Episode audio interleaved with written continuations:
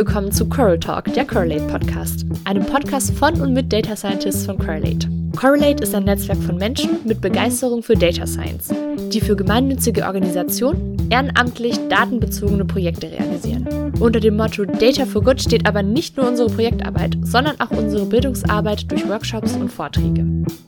Hallo zusammen und schön, dass ihr wieder reinhört in unsere nächste Episode von Irgendwas mit Daten. Diesmal hört ihr mein Interview mit Rahl, die schon sehr lange bei Correlate aktiv ist und bei SAP als Data Scientist arbeitet.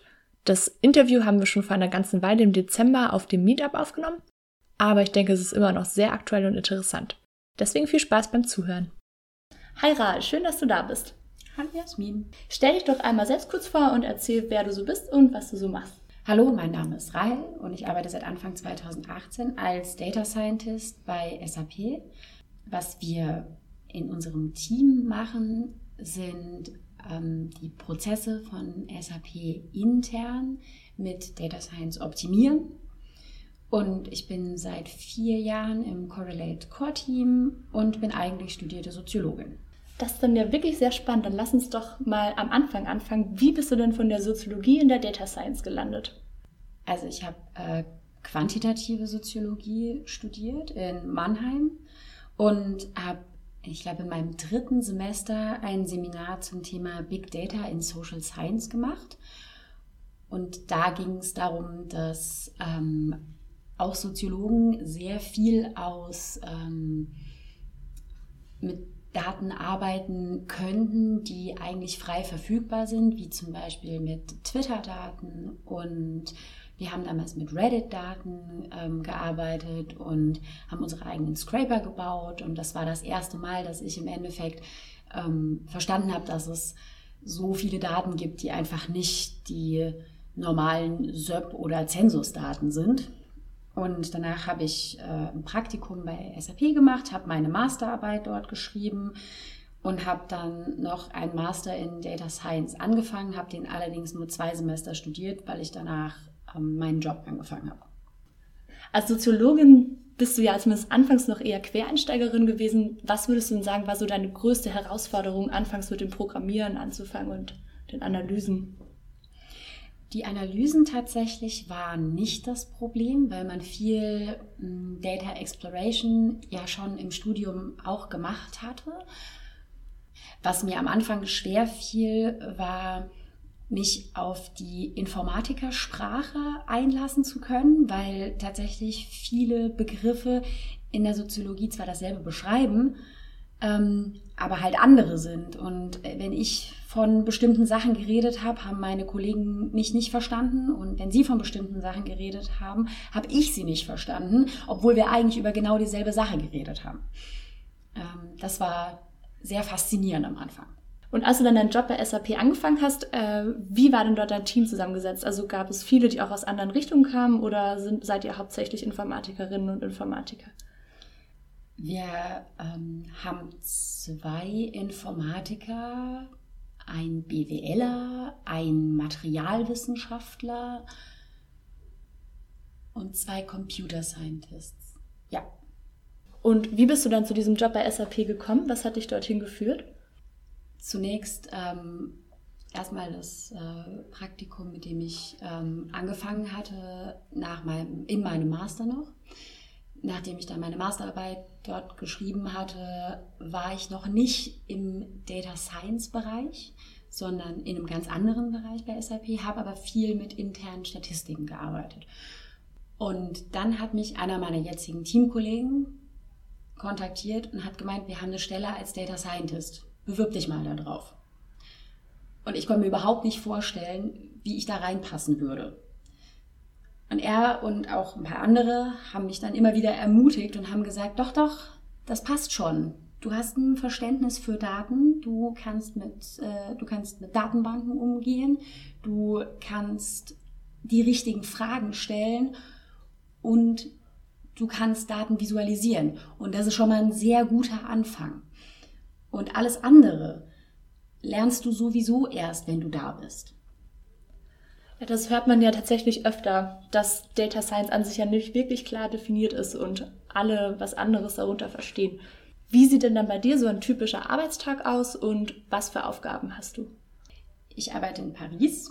Das heißt, jeder Arbeitstag beginnt erstmal damit, dass man jeden mit Küsschen links, Küsschen rechts begrüßt.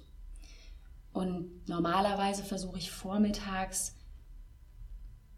Normalerweise versuche ich vormittags Paper zu lesen und mir komplizierte Datenmodelle auszudenken und komplizierte Sachen zu coden, weil das finde ich den anstrengendsten Teil und dafür brauche ich mein Hirn am meisten. Nachmittags habe ich häufig Meetings mit, den, äh, mit Leuten aus den USA, weil SAP ein sehr großes Unternehmen ist und viele von meinen Kollegen in den USA sitzen. Und sämtliche Abstimmungen, was Daten angeht, sehr viele Fragen, die ich zu den Daten habe, kläre ich dann in Meetings mit meinen Kollegen, die Experten für die Daten sind. Und was ich auch viel mache, ist die Daten, die ich benutze und die Modelle, die ich baue, erklären. Und welcher Teil an der Arbeit macht dir am meisten Spaß?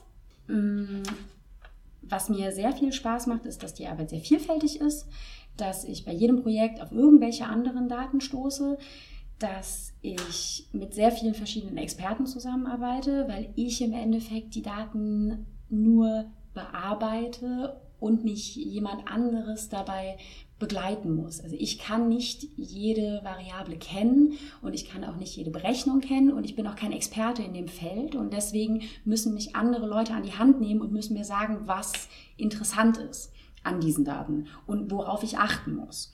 Was auch sehr interessant ist, ist der End-to-End-Prozess, also, also der gesamte CRISP-DM-Cycle von, vom Business-Problem bis hin zum Deployment von einem Modell, weil das ist ein Prozess, der über mehrere Monate oder fast ein Jahr dauern kann und der sich immer wieder ähm, wiederholt. Und diesen Prozess von vorne bis hinten mit durchzumachen, das ist sehr spannend. Kannst du CRISP-DM noch mal kurz erklären? Ja, ja, kann ich.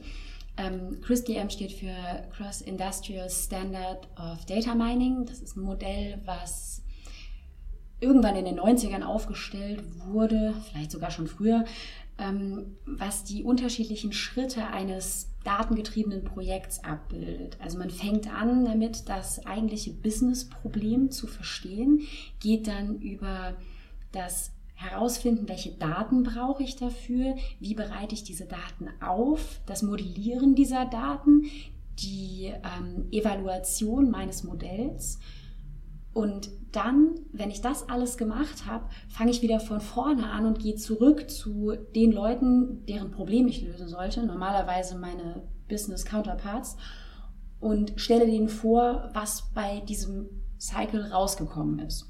Und wenn ich das gemacht habe, bekomme ich von denen Feedback und dann kann es entweder sein, dass sie meine Lösung für ihr Problem annehmen und dann gehe ich ähm, einen Schritt weiter und versuche dieses Modell zu deployen oder wir fangen den ganzen Prozess wieder von vorne an und ähm, gehen wir von dem neuen Problem, was sich jetzt ergeben hat, oder von dem aktualisierten Problem weiter und gehen diesen Zirkel nochmal durch. Okay, alles klar. Und jetzt etwas technischer zur Umsetzung. Mit was für Programmiersprachen oder Tools arbeitest du hauptsächlich? Also, als Datenbank verwenden wir normalerweise unsere SAP-interne Datenbank, äh, unsere SAP-Datenbank äh, namens HANA. Ähm, und darauf arbeiten wir meistens mit R oder Python. Wenn jetzt jemand Interesse hat an einer ähnlichen Laufbahn wie du, was würdest du denn der Person raten? Ich würde nicht von mir selbst erwarten, am Ende vom Studium alles zu wissen, was ich für einen Job brauche. Wenn ich einen neuen Job anfange, werde ich immer ganz viele Sachen haben, die ich noch nie gehört habe. Und davor muss man auch keine Angst haben. Und das Gute ist, das wird auch oft nicht erwartet. Dann gibt es so viele Anwendungsmöglichkeiten für Data Science, für Statistik, für Machine Learning, über die wir uns gar nicht bewusst sind oder über die man sich vielleicht, wenn man nur in der Uni ist, sich nicht bewusst ist. Das heißt, ich würde einfach raten, sehr, sehr viel auszuprobieren, sehr, sehr viel zu suchen, sich sehr, sehr viel mit Leuten zu unterhalten und mal zu fragen, wie sie an diesen Job jetzt gekommen sind und was das genau mit Data Science zu tun hat, weil jedes Mal findet man raus, dass es doch noch irgendeine andere Anwendungsmöglichkeit gibt, von der man noch nie gehört hatte. Und ganz wichtig, ähm, das ist ein Feld, was sich sehr schnell bewegt. Also es ist nichts, wo man jemals sagen könnte, man hat ausgelernt oder wo man sich dann irgendwann hinsetzt und sagt, so, jetzt weiß ich alles, was, Data, was ein Data Scientist können muss. Und, und so bin ich damals zu Correlate gekommen auch, mit richtigen Daten arbeiten. Man lernt am besten an richtigen Daten, an echten Datensätzen, mit echten Missings, mit echten Problemen, weil die Datensätze, die wir in der Uni verwenden, das Titanic-Datenset äh, und das Iris-Dataset, die sind zwar schön, aber die bringen einem zu wenig bei. Das war wirklich spannend, Ra. Vielen Dank. Gerne. Also wie ihr gehört habt, hört weiter diesen Podcast, wenn ihr noch mehr darüber erfahren wollt, wie Data Scientists so arbeiten. Bis zum nächsten Mal. Hat dir diese Folge gefallen? Du hast eine Anregung oder Frage? Dann schreib uns doch auf Twitter oder Facebook unter dem Handle at Correlate. Dort kannst du uns auch folgen, wenn du up to date sein möchtest, was bei Correlate sonst noch passiert. Allgemeine Infos sowie unsere Newsletter findest du unter correlate.org. Der eingespielte Jingle ist Hey Mercy von Piers Murphy. Wir freuen uns aufs nächste Mal.